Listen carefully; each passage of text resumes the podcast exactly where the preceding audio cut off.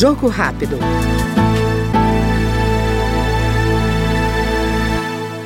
O grupo de trabalho da Câmara encarregado de propor um novo código de mineração aprovou o anteprojeto do colegiado. Uma das alterações acolhidas é a sugestão do deputado Vermelho do PL paranaense, que obriga o titular da concessão de lavra a demonstrar à Agência Nacional de Mineração garantias financeiras suficientes para custeio do plano de fechamento de minas, principalmente em relação à recuperação ambiental. Eu trocaria a presente por demonstre garantias financeiras. Caso contrário, ele tem que calcionar no momento alguma calção, algum seguro. Quando, no entanto, ele poderia demonstrar pela sua capacidade financeira, de seu balanço, da sua empresa, do seu patrimônio, que ele teria, após a exploração, esta capacidade financeira de voltar com o fechamento da mina ou com o reflorestamento da área, num caso falando de britagens comerciais. Este foi o Jogo Rápido com o deputado Vermelho, do PL do Paraná.